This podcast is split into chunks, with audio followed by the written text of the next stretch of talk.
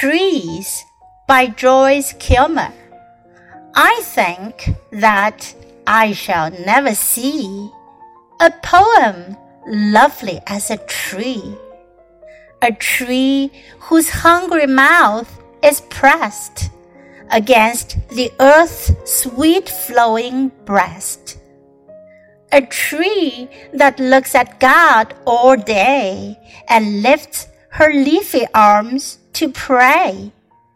A tree that may in summer wear a nest of robins in her hair, upon whose bosom snow has lain, who intimately lives with rain. Poems are made by fools like me, but only God can make a tree. 乔埃斯·贾默。我想，我永远也不会看到像一棵树那样优美的诗篇。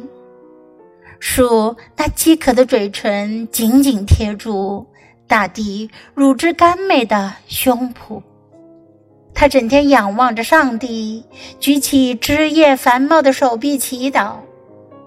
它那茂密如发的枝叶里。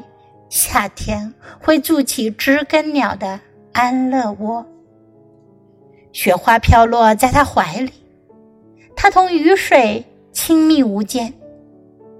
诗歌出自我等愚人之手，而树却是造化的天工。